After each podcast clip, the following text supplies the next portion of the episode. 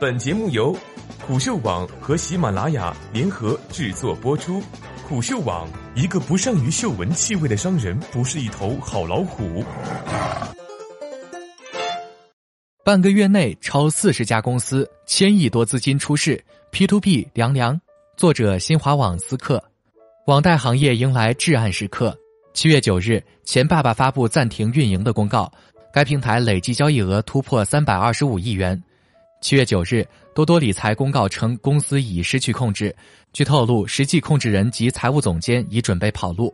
七月七日，银票网控制人投案，平台累计交易额一百四十亿元，用户超六十九万。七月六到七日，杭州公安局对佑米金融、杭州齐天优贷、牛板金、杭州云端金融等公司涉嫌非法吸收公众存款案立案侦查。挤兑、跑路、自首、清盘，过去半个月来，超过四十家 P to P 平台相继爆雷。根据第三方数据，涉及资金超过一千两百亿。P to P 平台为何在这个时间点集中引爆？东方证券首席经济学家邵宇告诉思克君，P2P 自身有高风险。这些以互联网金融为名义的 P2P 公司，大部分从事高息揽储的业务，他们的资金投向都是特别高风险的领域，有些根本没有实质的资产作为对标，风险是比较大的。这意味着 P2P 行业比其他行业更有暴雷的可能性。那么，为什么会在这个时间节点集中引爆呢？中国人民大学重阳金融研究院高级研究员董希淼认为，目前正在进行 P2P 网贷行业的大调整，是在严监管、强监管的背景下发生的。究其原因，主要有四个方面。首先，从 P2P 网贷平台本身来看。不少野蛮生长起来的平台合规性较差，经营粗放，经过几年的运转，风险逐渐积聚，进入频繁爆发的阶段。其次，从监管政策方面来看，监管政策逐步收紧，要求趋严，特别是备案工作延期，不确定性增加，平台合规成本提高，部分平台主动清盘退出。再次从投资者角度来看，随着投资者教育的深入，投资者风险意识有所提升，风险识别能力提高，风险偏好降低，开始从高风险的平台退出。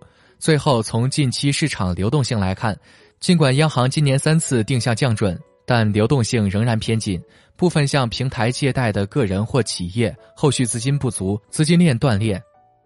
接下来 P to P 行业将如何发展？无论是预期跑路还是清盘的 P to P 平台，这次洗牌不仅仅是网贷行业野蛮生长的后果，种种行业乱象也已然引起了央行、银监会等监管机构的注意。央行近期明确表示，将再用一到两年时间完成互联网金融风险专项整治，作为重点整治的业态，P2P 网络借贷和网络小贷领域存量风险化解清理完成时间将延长至二零一九年六月。这一道紧箍咒给互联网金融业送来了一份最终时刻表，要求互联网金融企业要在短期内完成整改，特别是明确 P2P 平台是信息中介的定位。值得注意的是，时间是一到两年，这也就是说，这场互联网金融合规监管大风暴并不是突击战，而是攻坚战。接下来或许还会继续升级，在监管趋严加去杠杆的大背景下。还会继续有平台在新一轮洗牌期中被淘汰，正常运营的平台数量也会呈现连续下跌趋势。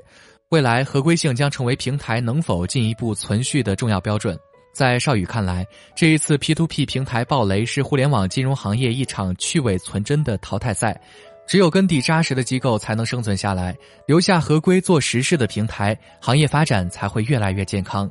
无论通过行业自身洗牌，还是通过更为严厉的监管淘汰那些本就摇摇欲坠的平台的过程，也是良币驱逐劣币的过程。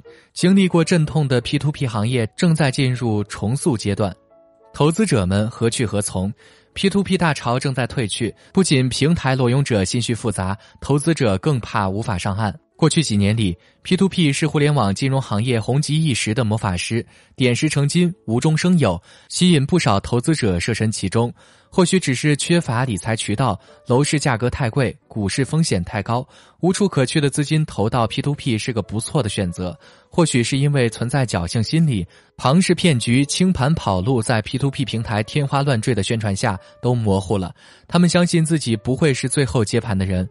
或许只是因为缺乏金融常识、高返利、刚性兑付、第三方资金托管一系列专业术语，让步于对风险的正确判断。